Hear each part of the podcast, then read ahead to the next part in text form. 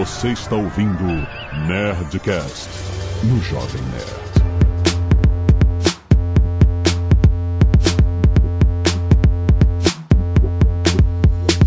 Landa, landa, landa, nerds! Aqui é Alexandre Ottoni, Jovem Nerd, e eu tenho o emprego dos sonhos. Aqui é Roberta e eu consigo chegar atrasada mesmo trabalhando de casa. Aqui é o Paulo Silveira e o meu emprego dos sonhos é aquele que eu tenho o dia inteiro de reuniões. O dia inteiro de reuniões? Porra! Caraca, meu irmão, tá maluco. Pô, cara. Quando vira um e-mail, né? Exatamente. Aqui é o Maurício Linhares e meu emprego dos sonhos é ganhar um bilhão do Powerball aqui nos Estados Unidos. tá, você jogou? Já.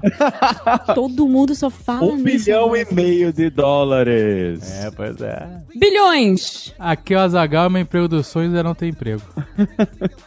É, faz sentido. Muito bem, nerds! Estamos aqui em mais um Nerd Tech, trazido a você pela Alura, Escola Online de Tecnologia. Você sabe, mais de 600 cursos. Ah, chega cara. disso, tá ficando loucura já. O, o Paulo tá maluco. Paulo, tá, Paulo, tá maluco. Você tá maluco. A gente começou aqui, não tinha nem 300. É isso. A gente começou aqui, era tudo bits and bytes.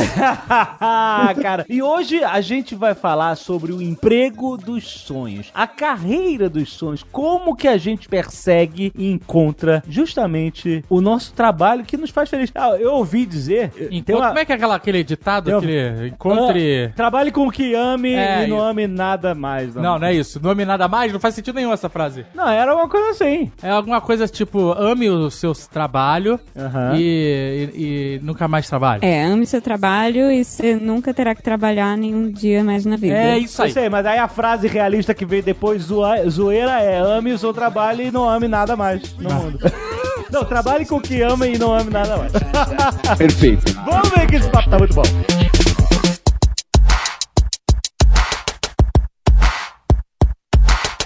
Meu relógio tá me dando meta atingida e eu tô sentada três horas. Como pode isso? Meta atingida de, de passos? De de passos e ficar em pé. Caraca! Eu tô sentada três horas. Porra. Realmente Ele já tô- desistiu já. eu já, já, ele tá dizendo, ah, legal, é isso aí mesmo. tá, tá atingiu aí a tua meta. Toma teu gamification e morre sedentário. Ai, ai. Vamos lá. Paulo, como é que a gente acha isso, esse Eldorado da carreira? Então, Jovem Nerd, a gente fez uma pesquisa que no final a gente deixa o link aí que chama carreira.tech, junto com o pessoal do Ita Júnior, para saber um pouco mais o que, que o pessoal era mais específico o pessoal de tecnologia, o que, que ah, as pessoas que trabalham com tecnologia querem numa empresa do próximo emprego. Então tinha várias características e várias perguntas. A, a empresa que a Roberta trabalha, a Stack Overflow, a Stack Exchange, ela também faz uma pesquisa com o pessoal de tecnologia muito grande e faz essas perguntas. E eu acho que surgiram alguns pontos que são interessantes, não só para o pessoal de tecnologia, mesmo para você ouvinte que trabalha em, em outras coisas para tentar amar um pouco mais o, o seu trabalho Aham. costuma ter muita relação com o ambiente que é o da empresa. E eu queria colocar, fazer até o exercício aí pro Azagal e pro Jovem Nerd. O que que vocês gostam do ambiente quando vocês estão lá no Nerd Bunker ou no Nerd Office? É que eu acho que no Nerd Bunker hoje tem mais gente e tal. O que que é interessante o ambiente que vocês gostam? Poxa, é legal trabalhar aqui porque... Não, peraí, que você tá falando do Nerd Bunker? Porra, é irado trabalhar no Nerd Bunker. você fica maluco, cara. É um ambiente incrível. Não só pelo o tema de bunker e tal, mas as pessoas. As pessoas são maravilhosas, cara. muito maneiras. É, eu acho que é isso, cara. Mas, mas ele não perguntou isso. Você tava numa propaganda da sua empresa, a gente nem tá contratando. É verdade. Ele perguntou o que você acha maneiro lá. De verdade, né? As pessoas são maravilhosas. As pessoas são maravilhosas, não, ninguém tá trabalhando com tá sendo maravilhoso. Não, peraí. O que, que eu acho maneiro lá? É, Pô, em cara. termos de trabalho, não arquitetura ou decoração. Não, mas, enfim, quando a gente senta lá. Porque sabe uma parada que me incomoda? Olha, eu vou falar só aqui. Essas grandes empresas agora que tem Escorregador. escorregador, Ah. tem, tem área de descompressão, Ping-pong. tem bicicleta, você pode trabalhar sentado na bola de yoga. É, isso tudo, no final das contas, é um bullshit, não é? Porque, Fala sério, vocês já foram visitar ou conhecem alguma empresa que tem área de descompressão que as pessoas ficam ali realmente, de verdade? Não fica porque é feio, né? Tem que trabalhar. E quando o cara termina o horário de- do trabalho ou a meta que ele tem, ele vai ficar no escritório jogando rock band desatualizado? Ele não vai, cara. Ele quer ir pra casa, ele quer sair dali. Por melhor que seja o lugar, né? Porque senão eu não sei quem foi que falou. Ah, foi lá no, no- no- na palestra que a gente fez lá no Nerd Bunker. Então a pessoa fica em cativeiro, né? E aí acaba se reproduzindo em cativeiro, acaba namorando, faz a unha, malha, faz tudo no mesmo lugar de trabalho, né? Então é meio maluco isso, né? Eu, eu penso que essas empresas que querem ser muito pra frentex e descoladas, elas na verdade só estão, o Marco Gomes que disse isso, criando algemas de ouro. Algemas de ouro, isso existe mesmo. É por isso, talvez, que a questão de poder trabalhar de casa tem ganhado tanta atenção de tanta gente. Porque é aquilo que o Azagal tava falando. Você quer terminar seu expediente e correr pra casa. E aí, no meu caso, você corre apenas dois metros. Casa. Então, mas você já, você não, já não notou que por trabalhar em casa e tal, você não consegue meio que desligar, sabe? Você fica sempre no modo trabalho. É um problema comum, mas tem estratégias hoje em dia pra evitar isso, né? No, no meu caso, tem um despertador físico mesmo, que, tipo, depois de um tempo toca e diz: Ok, Roberta, chega. Essa é a hora que você vai jogar videogame. Na verdade, eu já jogo mesmo o dia inteiro.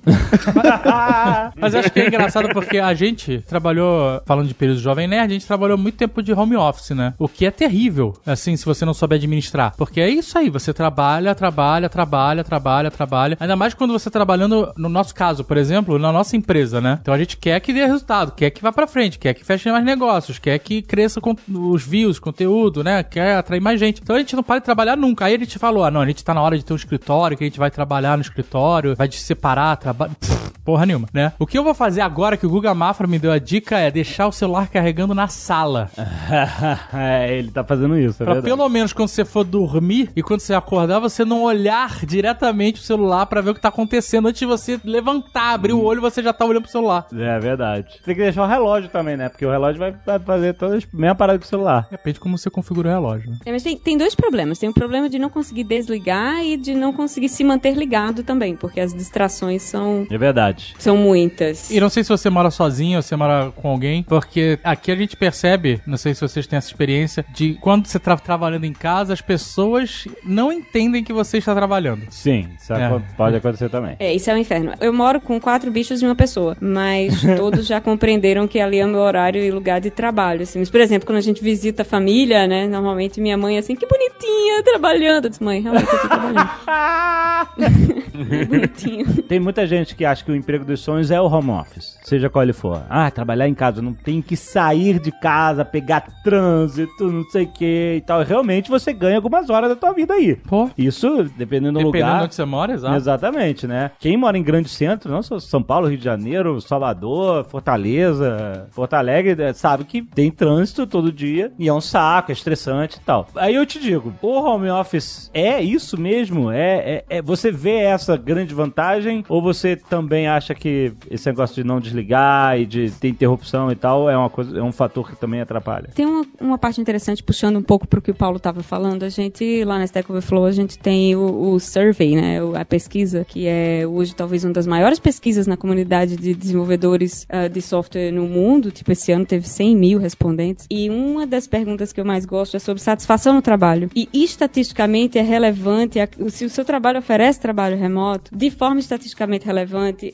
as pessoas que respondem à pesquisa dizem que se sentem mais satisfeitas com o seu trabalho. Não existe uma ligação direta entre a oferta de trabalho remoto e a satisfação que você tem com o que você faz. É claro que ainda é, eu acho, um- um- uma coisa intangível para muita gente. Para quem nunca trabalhou remoto, parece realmente assim, o melhor dos mundos. Mas não é para todo mundo. Requer uma disciplina Ah, que requer prática, né? Você tem que passar alguns dias praticando até achar o, o equilíbrio ideal, porque senão acontece uma dessas coisas. Ou você trabalha de menos porque joga videogame demais, não é o meu caso, ou você perde a hora, né? E trabalha demais porque a divisão entre a casa e o trabalho é, é muito tênue, é difícil de estabelecer. uhum. E é complicado também que quando você tá remoto, você não tem o mesmo contato social com as pessoas do escritório, né? É, isso que eu ia falar. Dependendo do trabalho que você faz e tal, é, tem trabalhos que você realmente consegue trabalhar sozinho, remotamente e tal. Mas acho que tem outros tipos de trabalho que você tem que, pelo menos menos parte do tempo, estar nesse ambiente, entre aspas, corporativo, no escritório, na sede, ou que você sabe, que quer que seja. Eu penso que, falando em modelo, acho que o híbrido seria o melhor, sabe? Onde você tem um ambiente onde você tem que trabalhar de vez em quando, fazer uma reunião, fazer um coletivo, mas que você tenha a possibilidade de um dia não ir e, sabe, trabalhar de casa e não ser um problema. É, hoje em dia, todas as grandes empresas de tecnologia que têm alguma oferta de trabalho remoto, eu acredito que já entenderam que isso é uma coisa importante. Tipo, a gente faz um- uma confraternização anual, onde todo mundo tem que se encontrar cara a cara. A TopTal faz uma coisa assim também, o WordPress faz isso também. Então, eu não sei se a DigitalOcean faz também, mas eu imagino que sim. O contato face-to-face, né, entre eh, não só as pessoas que desenvolvem e trabalham juntas, mas todo mundo da empresa. É vital, eu diria, para que a gente não endoideça, de fato, no, no isolamento. Eu acho que esses dois exemplos que o, o Azagal e o Jovem Nerd colocaram no começo, desse uh, brincadeira com os ambientes de escorregador e puffs, etc., e o trabalho online, eles aparecem mesmo nessas pesquisas, né? Essa que a gente fez do Carreira Tech, 29% das pessoas, elas colocaram que a possibilidade de montar seus horários e trabalhar em casa era o mais importante no próximo trabalho deles. E seguido por ambiente informal e de fácil comunicação. Então, esses ambientes mais, mais abertos, relaxados, independente ou não da piscina de bolinha, certo? Que eu, eu, eu acho legal, só não acho que esse é o diferencial, né? A empresa, não adianta forçar a barra para frentex, como disse o Azagal, precisa ser uma empresa que consegue encarar e trabalhar dessa forma, sem abusar do colaborador, né? Porque algumas usam isso para que a pessoa passe lá a vida inteira em cativeiro. É, o gema de, de ouro, né, que fala aí. Exatamente. Outro dia eu vi um, um vídeo no, no LinkedIn é, que mostrava que era a, a nova tendência de vanguarda de escritórios disruptivos, né? E aí o cara primeiro mostra a pessoa trabalha em pé, né? Na mesa, em pé, que a mesa regula, trabalha sentada na bola de yoga. no- E aí agora a moda era trabalhar. Era uma zoação, né? Era trabalhar na piscina. O novo ambiente de trabalho. a piscina olímpica, os computadores plastificados, folha de papel laminada e as pessoas todas de terno, gravata dentro d'água, trabalhando, porque Isso não é sério, né? não, era zoado, era zoado, mas. Mas é porque daqui a pouco chega nesse ponto maluco. Hoje a reunião é na, na piscina. O pessoal da Fini, isso é uma denúncia aqui. O pessoal da Fini outro dia fez reunião num parque de cama elástica. Não que as reuniões na Fini sejam ruins, são sempre ótimas, regadas a muitos guloseimas maravilhosos. Mas eu, eu já cobrei a próxima reunião num Você parque quer- de cama elástica. quer- E aí, fica todo mundo bom, hein? Bom, hein? Falando isso? Eu- a gente vai descobrir em breve. Caraca! Imagina o foco de uma reunião dessas, né? Exato. Eu Ah, tenho e- um colega que trabalha com esteira, assim, ele tem uma esteira embaixo da mesa de trabalho dele e ele trabalha caminhando. É muito ruim, velho. Não, bota a cenoura na frente logo desse cara.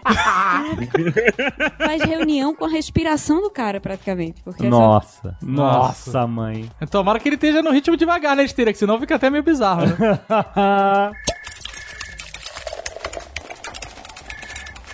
Quando a gente fala de emprego dos sonhos e tal, a gente tá. É um tema bem abrangente, né? Porque a gente pode falar de uma carreira específica, de um tipo de trabalho, do método de trabalho, do local de trabalho, como a gente tá falando agora, de home office e esses perks aí que essas mega empresas oferecem. Mas o que mais que a gente pode colocar pra categorizar o que, que é um emprego dos sonhos? Salário! Ah. Todo mundo tem medo de falar. É o salário, minha gente.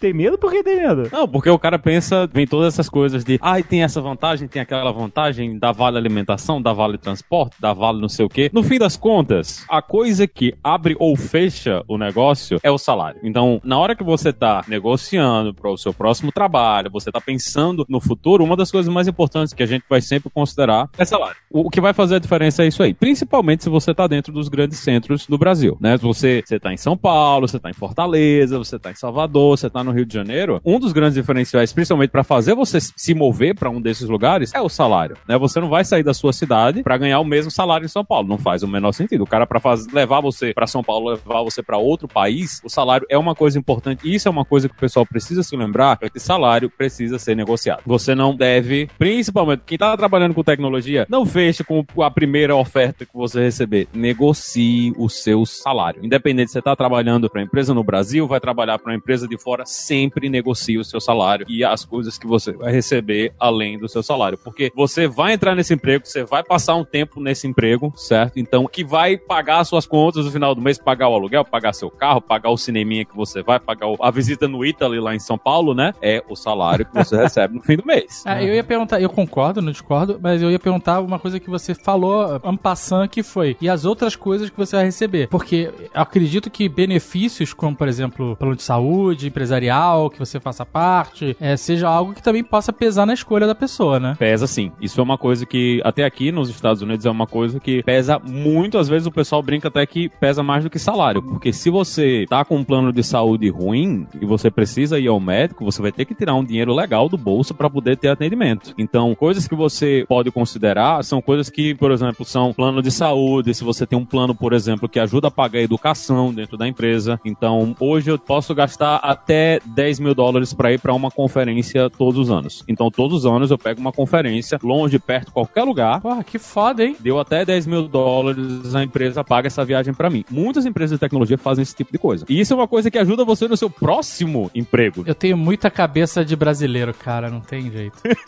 Eu já pensei em fazer uma empresa de conferências onde não tem conferência, mas a pessoa gasta 10 mil dólares e eu devolvo 5, fico com 5 e é só. um- Olha que filha da mãe. Cara, é um brasileirinho. Olha que filha da mãe. Conference me. Conference. Não, o Azagal foi assustadoramente rápido nessa. Pra- É, tá no sangue. Tá no sangue do brasileiro. Ele foi falando, eu fui vendo essa Já foi ideia. montando o Aluga um business. resortinho, pega uma galera aí, boca a boca, Ai, junta uma cara. turma, 20, 30 pessoas, 10 mil de cada aí. Caraca, isso com certeza existe já, cara. Tem empresas no Brasil que fazem isso. Tem grandes empresas de tecnologia no Brasil que a gente conhece, que tem gente que a gente conhece que trabalhou, que fazem isso também. Também pagam viagem para você ir para conferência, ajudam quando você tá fazendo de curso, né, essas coisas de educação, eles pagam um pedaço para você. Então tudo isso são coisas que você tem que considerar também, porque às vezes o pessoal fala: "Ah, mas esses vales, essas coisas todas não fazem parte do salário". Fazem parte sim, porque é dinheiro que você vai gastar. Aham. Sim, com certeza. Tudo isso entra na consideração. Ou de atividades que você vai deixar de fazer, por exemplo, se uma conferência custar 10 mil dólares, vamos supor, do Conference Me. E se você não tiver esses 10 mil dólares, talvez você não faça, porque não cabe no seu orçamento, entendeu? Pois é. Então você vai estar se qualificando, vai estar aprendendo mais, melhorando, ou participando de um esquema. É. Pela empresa estar investindo em você. Eu li, eu, eu li recentemente alguma coisa que era sobre isso, sabe? Sobre esse questionamento de pra que, que a gente vai investir nos funcionários? Era, era um quote de um CEO, né? Pra que, que a gente vai investir nos funcionários se eles vão, podem sair da nossa empresa? E aí o CEO, Jedi CEO, respondia assim: pra que, que você vai querer que eles fiquem se você não investir neles? É isso aí. Né? Se você. é Porque. a- Por, por que, que ele tá lá? Exato, é, e né? a, a partir do momento que você está investindo num funcionário, tudo bem, pode ser que ele vá usar aquela experiência E da conferência ou do curso, ou o que quer que seja, em outro, outro lugar. Mas pode ser que ele veja aquilo como um valor, retorne aquele investimento para a empresa e continue nela, porque sabe que vai sempre existir essa oportunidade, É, né? claro, claro. É, E o no custo dele contas- não se qualificar e ficar na empresa é maior do que o custo de você qualificá-lo. É porque a concorrência vai ter gente cada vez mais qualificada. Você vai ficar com, ah, não, eu vou ficar só com essa galera aí que. O beabá. Isso não é bondade, né, gente? Ninguém tá fazendo isso porque é, quer ser bonzinho, um amiguinho e, e tudo. Isso é business. É a mesma coisa. Hoje, dificilmente você vai trabalhar em uma empresa de tecnologia em Nova York que não paga pelo menos o almoço. As grandes empresas todas fazem isso. Elas têm restaurante, têm catering, traz a comida lá do almoço pra você. Então, na hora que o cara chega numa outra empresa que ele vai trabalhar, ele olha o cara e fala: Ah, não, mas aqui você vai ter que sair, vai ter que pegar um trem lá pra onde o vento faz a curva pra poder comer. O cara já vai olhar, porra, eu tô numa empresa hoje, os caras trazem o meu almoço, pagam o café, pagam a janta, pagam tudo. Por que que eu vou sair pra uma empresa que não me dá a mesma, a mesma opção, né? Que não tem a mesma coisa. Então, tudo isso é uma questão de concorrência. Todas essas vantagens não são vantagens de, ah, a gente tá dando isso aqui porque nós, nós somos pessoas boazinhas. Não, é porque existe concorrência pelo, no mercado de trabalho pela mão de obra qualificada e eles vão dar essas coisas porque eles querem que você continue dentro da empresa. Ou eles querem convencer você a entrar dentro do trabalho. Então, tudo isso faz parte da compensação, né? Do que você recebe na empresa no final. Ou seja, pro Linhares, o emprego dos sonhos, a carreira perfeita é free food e grana pra viajar. Então, Pronto, é isso aí. eu- outro dia eu li um, um artigo que falava que funcionários. ah, Isso é debatível, tá? Mas é o que o artigo dizia. Que geralmente funcionários ficam mais felizes, o grau de felicidade é maior quando uma hora extra é paga com pizza em vez de dinheiro, sacou? Fala sério. Ser humano. Talvez eu entenda por quê. Porque a pizza é uma recompensa imediata. E o dinheiro da hora extra vai vindo lá depois e não vai ser tanto assim. Ah, o eu cara... acho bizarro isso. Não, é bizarro e era a pizza é o mínimo, né? Porque o cara já tá trabalhando Então, ali é, horário exato. dele. A pizza é o stand, Não, não, é tipo não o é, cara não porque- morrer de fome. Então, o, o perigo era assim, não é pra você dizer que você deve dar pizza em vez de pagar hora extra, mas é que o grau de felicidade quando as pessoas recebem pizza é num spike muito maior. Comida é isso. grátis, é isso que você tá dizendo. Comida, Comida grátis. grátis. E a Ares acabou de dizer. Então, isso tem um componente importante, isso provavelmente foi feito aqui nos Estados Unidos, é que, no geral, principalmente para quem trabalha com tecnologia, não se paga hora extra. Então, Ah. essa treta toda que tá rolando, por exemplo, da Rockstar, os caras falando que, ah, tá todo mundo trabalhando 24 por 7, os 7 dias na semana para entregar Red Dead Redemption 2, essa galera provavelmente não tá recebendo nenhuma ruela extra. É, o cara falou que era 100, é, a galera tava trabalhando 100 horas semanais. É. E aí deu mó treta. Ô, como assim 100 horas semanais? Você tá falando que, como se fosse uma coisa boa? e aí deu mó treta mesmo, cara. E aí a galera do mercado começou a falar, quem trabalhou na Rockstar antes começou a, a falar que era assim mesmo quando fazia o GTA 4. E aí teve outros funcionários da Rockstar de outras visões que falaram assim, olha gente, eu nunca trabalhei 100 horas por semana, não sei o que tá acontecendo aí não. Mas É, eu acho que depende do projeto, porque a gente conhece gente que trabalha com cinema, com efeitos visuais e tal. Quando vai chegando próximo à estreia do filme, que os prazos vão apertando, a galera trabalha Sim. também é, muito além do que deveria. O nome disso é crunch, né? Que é o que é um intensivaço de, de horas seguidas de trabalho pra você fechar uma demanda, é isso? É, tem que bater no deadline. O deadline tá lá, já disse que vai sair no dia tal e vai ter que sair no dia tal. E principalmente o, caso de jogos é ainda pior porque eles têm que fazer o Golden, né? Eles têm que fazer o, o CD principal, que é o que vai ser impresso e vai sair pra todo mundo. E eles já têm que trabalhar no update do, do dia zero, né? Eles já têm que entregar, já tem que fazer também o update do dia zero, que tem que sair antes do jogo finalmente ficar disponível. Essa galera aí do, do 100 horas semanais tá trabalhando no update já, não tá trabalhando no, na versão do CD. Essa Porra, já tá impressa há muito tempo. A versão do CD já fechou faz três meses Exato. já. Eles teve- estão esses três meses na agonia. caras tão desesperados pra consertar as merda que vai sair no CD se você não fizer o update. É essa a parada. Tem que acabar o CD. Mas nesse E- ponto a indústria de jogos realmente é particularmente cruel, assim, e tem uma É. péssima reputação, né? Eu trabalho, eu tenho um colega de, de trabalho que era desenvolvedor na Blizzard e são, são histórias terríveis. De trabalhar 110 horas por semana e, e a melhor coisa da semana realmente foi a pizza de graça que eles ganharam depois de trabalhar 110 horas. É, É que os orcs pegam pesado mesmo, né? Orc que agora se escreve O-R-Q-U-E.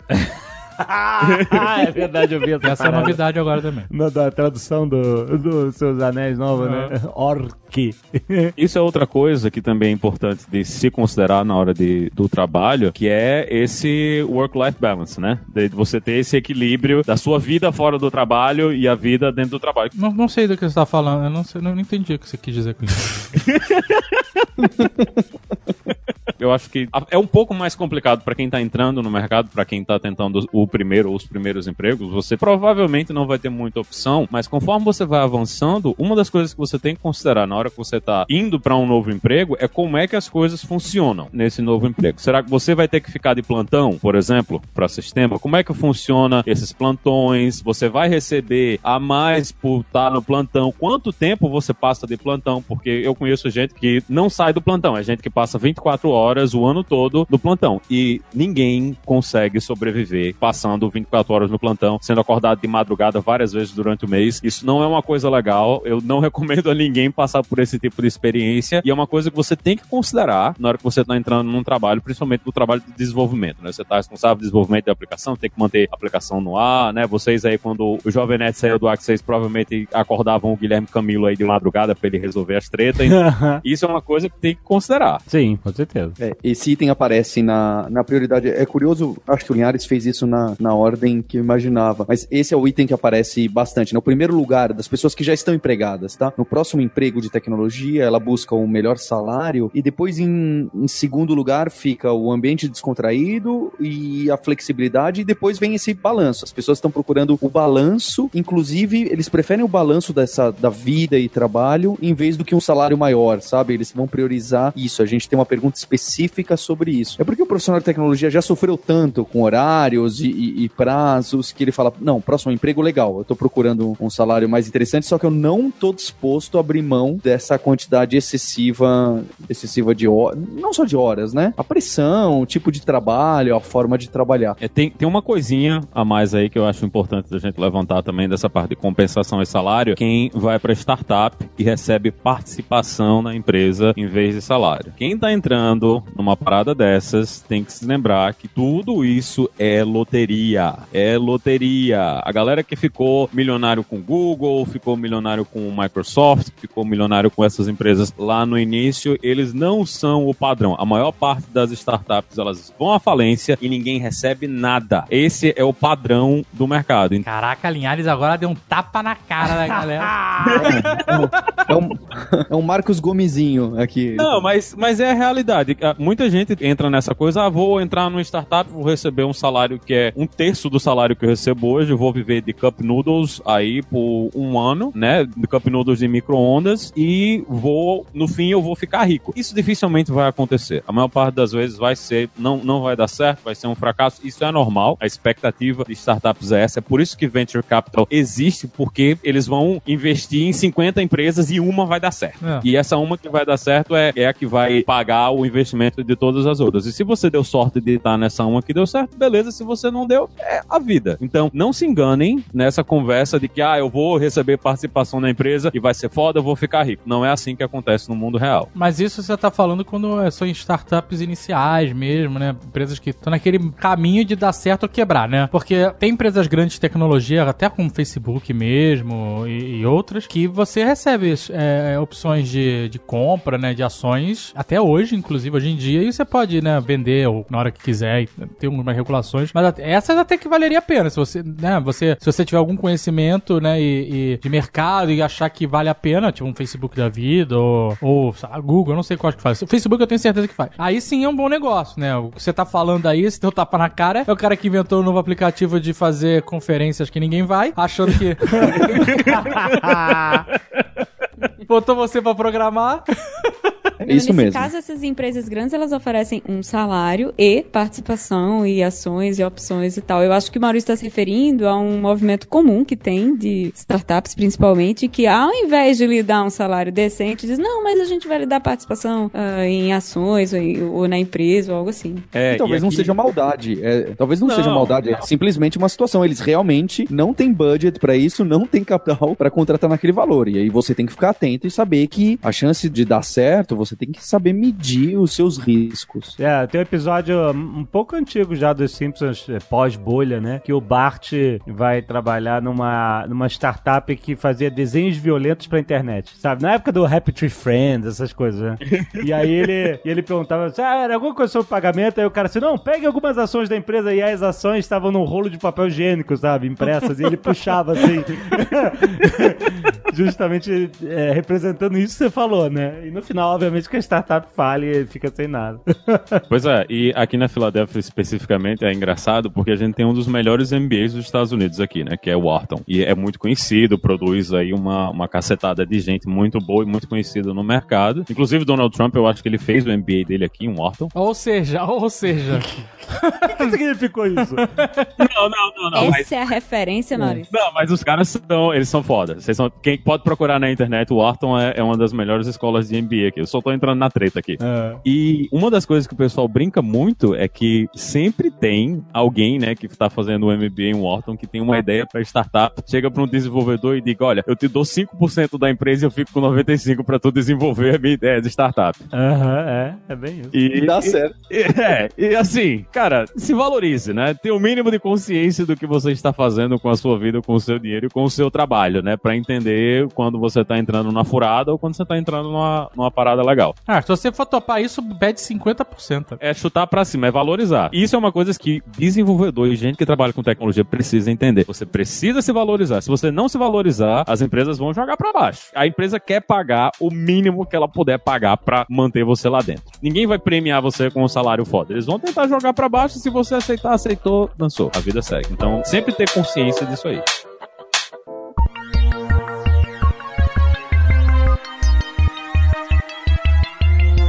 Acho que um ponto curioso sobre isso de startup que me surpreendeu, nessa pesquisa a gente fez com 5 mil pessoas, né? A gente fez bem aberto, durou um mês, recebemos 5 mil Porra. respostas, e é bastante até, significativo. É muito, é bem significativo. É claro que pode ter um bias de acordo com onde a gente colocou essa pesquisa, etc., mas acho que representa legal. Teve uma pergunta perguntando como você se vê daqui a cinco anos. E uma das opções é: quero estar trabalhando em uma startup, e a outra é: quero estar trabalhando em uma empresa multinacional. Aham. É claro que a definição de startup tem várias, e, e mu- se a multinacional é grande ou não, também tem várias. Mas quero trabalhar em uma multinacional ganhou significativamente do que quero trabalhar em uma startup. Que é bem diferente do que a gente acha, né? Talvez porque esse meio que a gente tá muito próximo de startups e das coisas da moda e de podcast e tal. Mas não, as pessoas procuram aquela carreira um pouco mais estável, sem tanto risco. E, Mas- e multinacional normalmente significa uma empresa sólida, que vai te dar benefícios, um salário alto e é estabilidade. Você falou tudo. E o brasileiro gosta de estabilidade. Acho que tem um outro fator que pode ser encarado no, no caso da multinacional, que é a possibilidade de você trabalhar fora do Brasil, Também tem isso. né? Exatamente. É, e a gente tem uma carreira privilegiada nesse sentido, né? O que a gente faz como pessoas que programam no Brasil é, é a mesma coisa que a gente faria em qualquer lugar do mundo. É diferente de você ser advogado no Brasil, você não consegue advogar nos Estados Unidos. Não É. consegue. Programar, você programa em qualquer canto. Isso é algo realmente que muito fascinante até da profissão de quem trabalha com tecnologia, com programação, com coding, que seja. Design. É, exatamente. Essa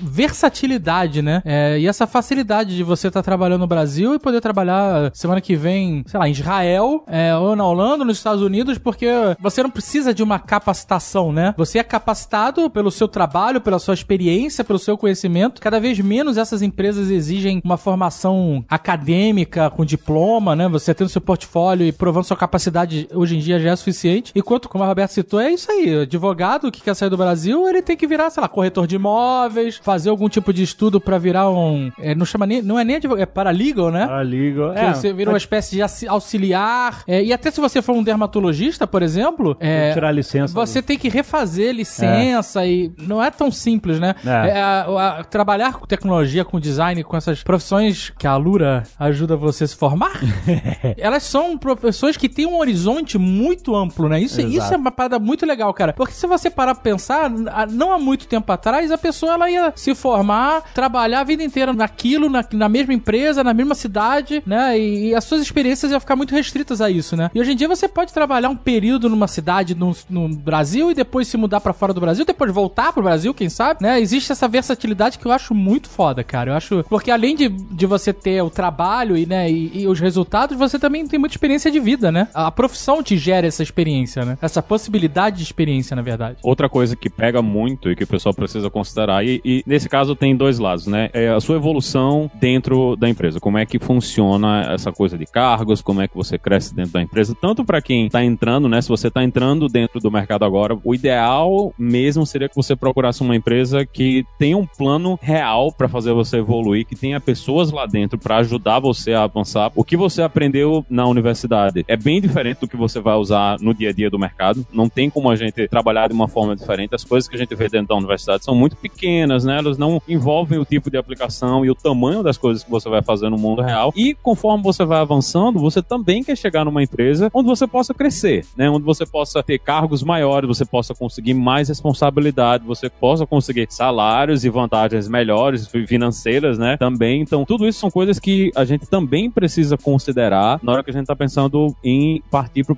próximo emprego, né? Então, você tá entrando dentro da empresa, você tem que entender como é que funcionam os cargos da empresa, como é que funcionaria a sua evolução dentro da empresa, quem são as pessoas que vão fazer coaching, né? Que vão ajudar você a crescer ali dentro do trabalho, porque aquele emprego que você tá entrando, daqui a um ano, provavelmente você já deveria estar fazendo outra coisa, você já deveria estar passando para outra área, tá crescendo ali dentro, e ninguém quer passar cinco anos trabalhando dentro da empresa fazendo exatamente a mesma coisa, né? Com certeza. Eu, eu vou fazer então uma provocação aí, Linhares, porque você trabalha em empresa gigantesca, talvez a Roberta seja um pouco diferente. Essa é uma preocupação que eu sempre tenho lá na empresa, né? Nós somos em 100 pessoas, um pouco mais de 100 pessoas.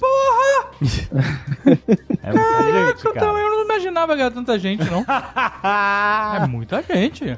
Quatro anos. É, pois é. E aí as pessoas têm essa pergunta, né? Ah, qual que é o meu plano de carreira e etc. E para uma empresa de porte me- menor que médio, na verdade, isso é difícil de você traçar e ter um plano fixo que nem essas empresas grandes, uma cervejaria, uma, uma empresa que fabrica carros e fala, não, olha, é isso aqui, depois tem esse cargo, depois tem esse cargo e etc. E até com algumas promessas. Legal que uma empresa grande tenha esse plano relativamente bem definido, mas a minha impressão que eu tenho é que numa empresa gigantesca, você tem menos formas de subir, de criar espaço. Até porque empresas gigantescas, normalmente, elas crescem menos do que as empresas pequenas, que ainda estão se desenvolvendo. Um exemplo seriam as startups, onde você tá tudo orgânico, tá tudo meio em ebulição, tem muito espaço para crescer e você crescer junto, só que não tem esse plano estruturado. Olha só, amanhã você vai virar diretor e depois de amanhã você vira coordenador de não sei o que. É óbvio, né?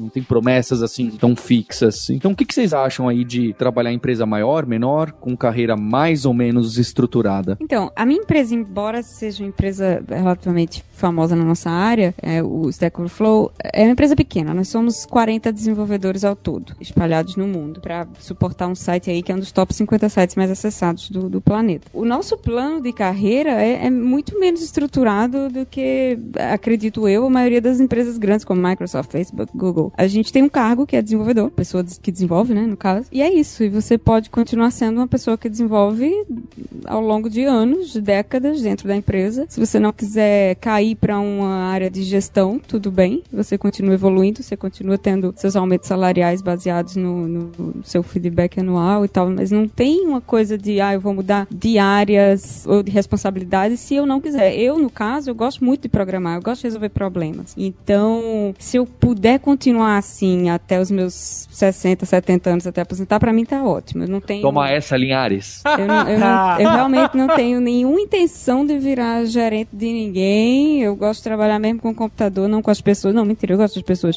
Mas eu não quero, assim, gerenciar a carreira de ninguém, entendeu? Eu, eu quero continuar construindo meus programas e resolvendo problemas de tecnologia. Mas isso é uma coisa muito pessoal. Minha pergunta é, e pensando um pouco com a cabeça do Linhares, é: será que se você ficar onde você quer estar hoje, a- daqui a 10 anos, por exemplo, será que você não vai ter um crescimento de carreira e de salário que uma pessoa que tem uma carreira numa empresa grande, aquela árvore de carreira desenhada, teria, sabe? Será que o seu trabalho não vai ficar talvez caro demais por você não evoluir nessa função? Como é que funciona isso? Eu, eu tô perguntando sinceramente que eu não faço ideia. Não é nenhuma provocação pra entender, sabe? Como funciona isso é, no mercado de trabalho, sabe? Porque com certeza você, cada mês que passa, cada momento que você tá programando, você tá ficando melhor, aper- se aperfeiçoando. E seu trabalho acaba valendo mais. Como funciona isso de você não querer ir pra outros cargos? Que é, acaba sendo meio natural, pelo menos a gente vê muito isso, né? A pessoa quando ela vai ficando muito boa naquilo, naquela função, ela é promovida e acaba sendo indo pra um cargo de gerenciamento de equipes porque a expertise dela acaba ficando mais interessante pra empresa, orientando pessoas que sabem menos do que ela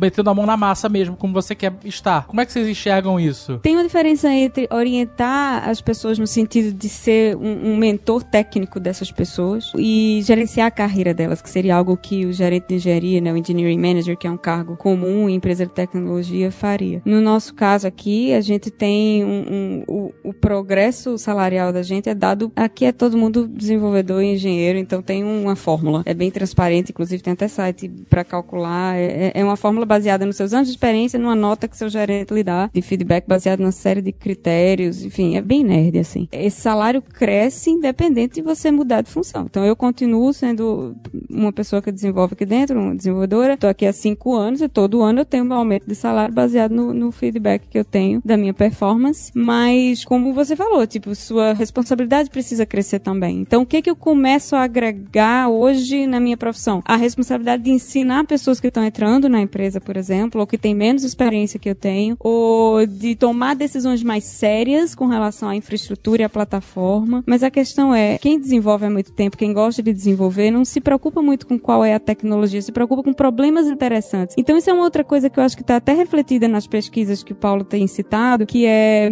tem muita gente que foca, principalmente no início da carreira, em buscar empregos que usam a tecnologia que está na crista da onda, né? Eu quero usar, por exemplo, hoje em dia, React, ou um Kotlin, ou uma linguagem da moda, ou um banco de dados da moda, mas à medida que você evolui na carreira, você percebe, pelo menos aconteceu isso comigo, que legal mesmo é resolver problemas interessantes. E problemas interessantes vão surgir sempre, não, não vão acabar de, de acontecer. Então eu, eu não sinto nenhuma necessidade de mudar de cargo ou de ter responsabilidades que eu não quero ter, como por exemplo ter que me importar agora com fazer reunião um a um com desenvolvedores e saber o que, é que eles querem da carreira deles. Não, não é meu perfil. Mas eu quero continuar resolvendo problemas técnicos interessantes. Tipo, eu prefiro mil vezes programar um foguete numa linguagem antiquada do que programar um software de locadora numa linguagem da moda. Excelente.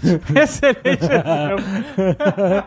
A Roberta tá se enganando, porque vocês ouviram o que ela falou aí. Ela tá, ela tá dizendo, ah, eu vou ajudar os desenvolvedores a evoluir. O nome disso é o quê? É o quê? É o quê? É gestão! Não, não, não, não, não, não. Então, não, eu ó, tenho um gestor, eu tenho um gerente de engenharia. Oh, se preocupa é. com a minha carreira. A minha função é, por exemplo, estar aqui a arquitetura do nosso sistema, como que a gente vai resolver um problema novo. É, é meio que uma mentoria técnica, não é de carreira. olha, olha, olha, olha a, a volta que ela tá dando pra fugir do negócio. Você é uma gestora! Mas então, como o Azagal até já disse, já, já até definiu bem qual é o meu objetivo de vida, é ganhar dinheiro e viajar.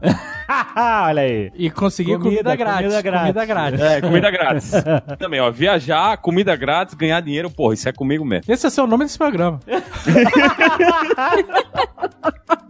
Então, uma coisa assim, nessa questão até que o Paulo falou, né, de empresa média, o Paulo falou, eu trabalho numa empresa gigante, eu não trabalho numa empresa gigante, a gente tem 450 funcionários. Empresa gigante é, é a Amazon, que deve ter, sei lá, cento e, e tantos mil funcionários. A gente é uma empresa de pequena para média, comparada a essas grandes empresas de tecnologia. Então, eu acho que a grande questão para quem está considerando entrar numa empresa dessas ou não, e para a empresa também, é que se você não tem um plano para pegar essa pessoa e evoluir, o que vai acontecer é que o cara ele vai bater no teto da empresa e ele vai sair. Sim, então, é, você tem aquela é. pessoa que estava dentro da empresa, você treinou, que ele entende como os negócios funcionam, como tudo acontece, o cara sai e ele leva esse conhecimento, leva a experiência, leva todo o investimento que você fez nele embora, né? Então, eu acho que mesmo para empresa pequena e, e para empresas médias e para empresas pequenas, a gente tem que ter um pouco de preocupação com isso aí, a não ser que você ache que o cara embora não faça diferença nenhuma. E para empresas grandes, a gente tem sempre que lembrar que existe muito atrito da galera que sai. Então, sempre tem um cara que tá saindo do Google para ir pro Facebook, para ir pro Netflix, para ir pra Amazon. Sempre tá acontecendo essa rotação.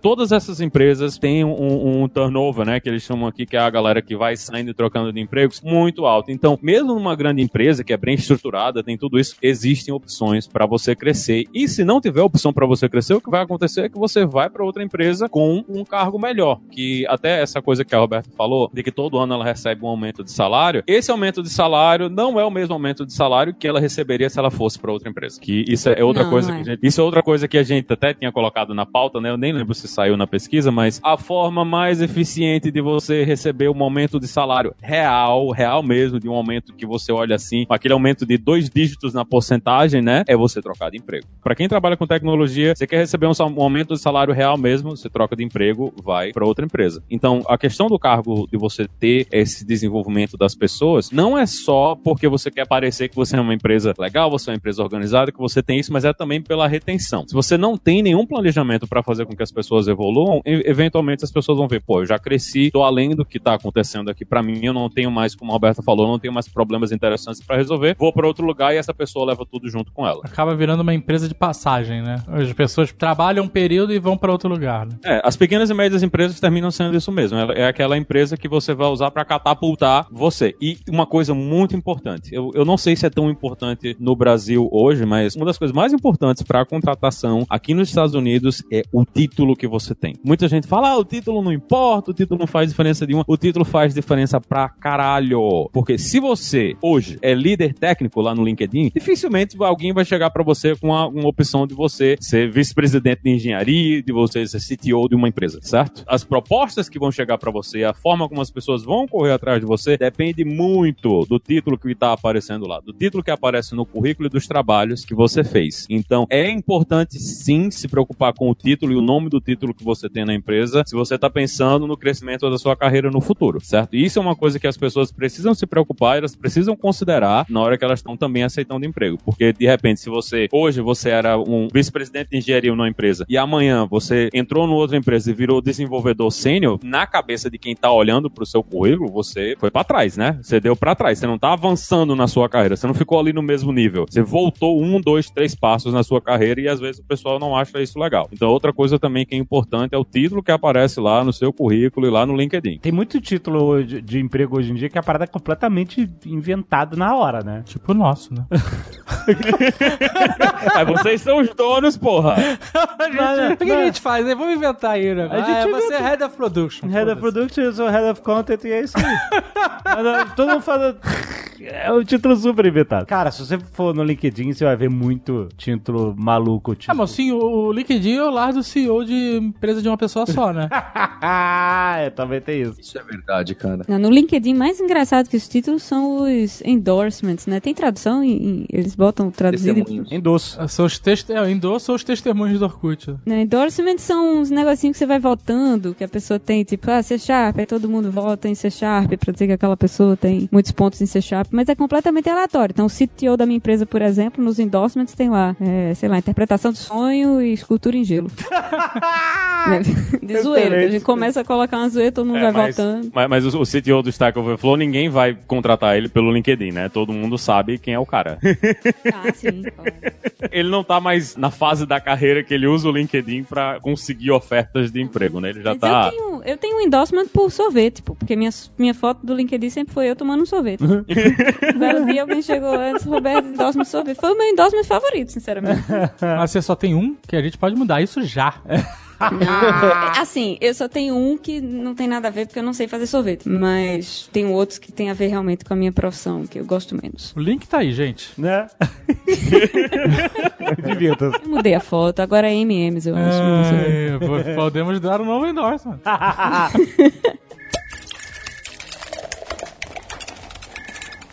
A Roberta falou num ponto que eu acho que é interessante, que acho que serve como dica também para as empresas que precisam contratar em tecnologia. Então, você precisa contratar um designer, ou um programador, é um programador. É esse assunto de tecnologias da moda. Então, as pessoas realmente querem trabalhar com inteligência artificial, data science, esse tipo de e, e design, e UX e tudo que é as siglas novas, business model canvas, design thinking. O que me, me assusta e eu acho que faz sentido, as pessoas falam disso, é que não existe esse espaço para todas as pessoas trabalharem com a tecnologia mais nova de todas. Mas ao mesmo tempo é realmente uma coisa que pode ajudar. Se você está querendo trabalhar aí com uma tecnologia da moda, talvez não exista emprego suficiente para aquela tecnologia da moda que você quer. Porque E ainda tem é uma- pequeno, né? E, e tem um- uma outra questão também. Ela é tecnologia da moda hoje. Daqui a, sei lá, dois, cinco anos ela já não vai ser mais. É, exatamente. Não, mas isso é uma coisa que você não pode se agarrar com tecnologia nenhuma. Isso é uma coisa que todo mundo que trabalha com tecnologia tem que entender. Você não pode se agarrar, porque se você se agarrar, você vai morrer afogado quando jogarem ela no mar. E eventualmente todas elas vão pro mar. Isso é uma coisa que o Padre Legal sempre falou: nunca se apaixone por uma tecnologia. Caraca. Quem era muito bom em Flash, né? Tá, É, tá se afogando aí. Se, se o cara não avançou, ele foi pro buraco, né? Junto com o negócio. Mas uma coisa que é importante, e isso eu acho que é importante também, principalmente pra quem, por exemplo, hoje tá procurando empregos fora do Brasil, né? Ih, Linhares, tá mal assim? Não. Como é que tá o teu LinkedIn? Então, já Então- falou que o negócio é ficar trocando de emprego pra receber aumento. É, tô vendo, tô só anotando aqui.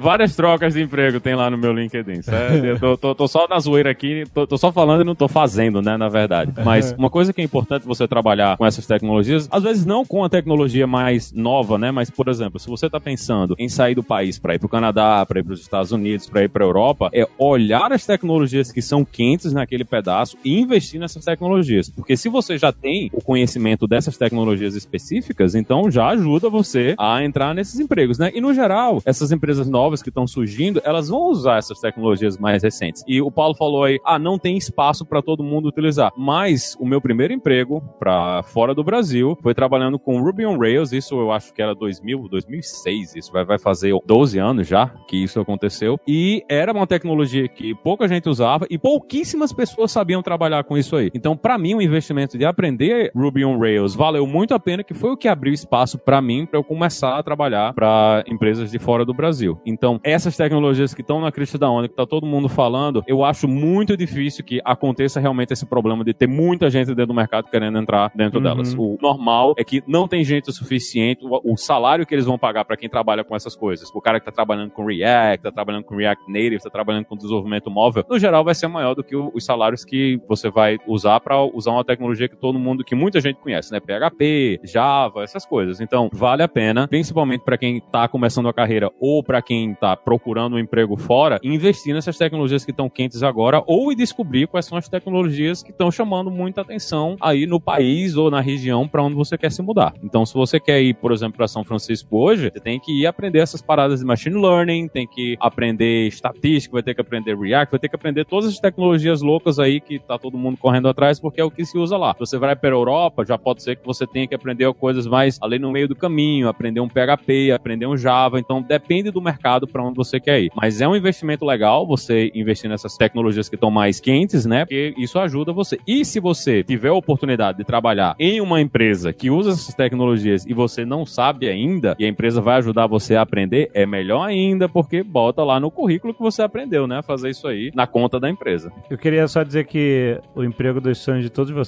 vai ser substituído por um robô. Olha, Marco Gomes. Vamos Sem explicitar. dúvida. Caraca, todo mundo vai ser substituído por um Marco Gomes. Tem um outdoor aqui na Filadélfia que ele é o melhor de todos. Se você se aposentar cedo, um robô não vai tomar o seu emprego. Eu já vi é muito bom.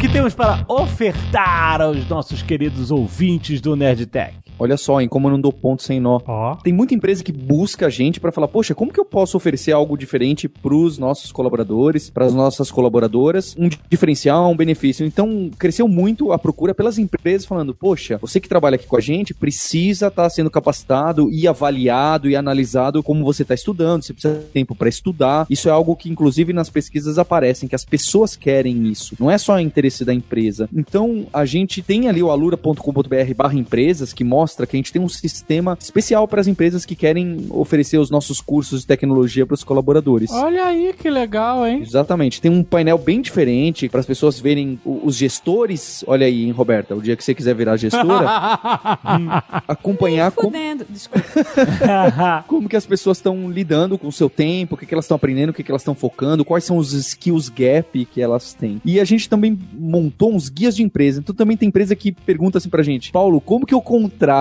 um designer, uma programadora, um pessoal de marketing digital? Essa é a grande dor das empresas. E a gente criou ali no alura.com.br barra guia de empresas. Hoje a gente tem umas 14 startups, empresas da moda, falando como que é trabalhar lá, o que, que você precisa para trabalhar lá, se o ambiente tem piscina de bolinha ou não tem piscina de bolinha, podcasts relacionados, cursos da Alura relacionados e as vagas de emprego. Então, se você está procurando aí um emprego dos sonhos e quer ver empresas legais que estão próximas a nós da Alura e, e que estão relacionadas com a gente, dá uma olhada lá que tem muita vaga legal, colocando esse conteúdo relacionado que você tem para aprender. E mais um link é o carreira.tech, também vai estar aí no, no conjunto de links para você. Você que está na app, tem um link aí direto pro site da Lura que tem essa lista de conteúdo para você ver essa pesquisa a qual a gente forneceu só alguns poucos dados aqui. Olha aí. E tem Então- curso de LinkedIn aí no, na Alura.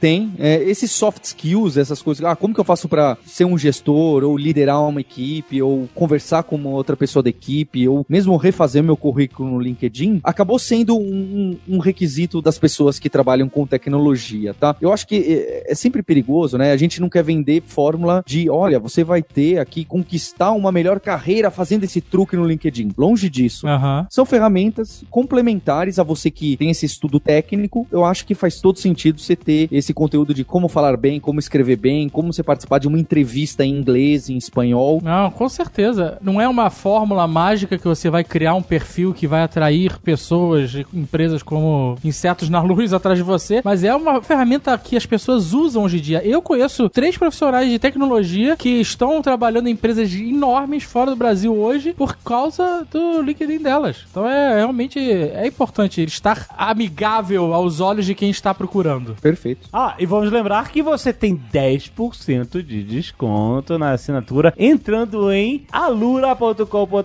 barra promoção barra nerd.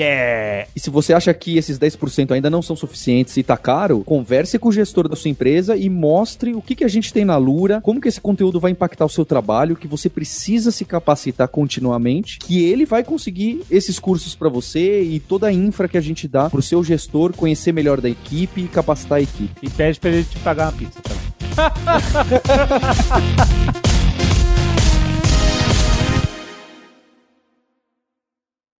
Este Nerdcast foi editado por Radiofobia, podcast e multimídia.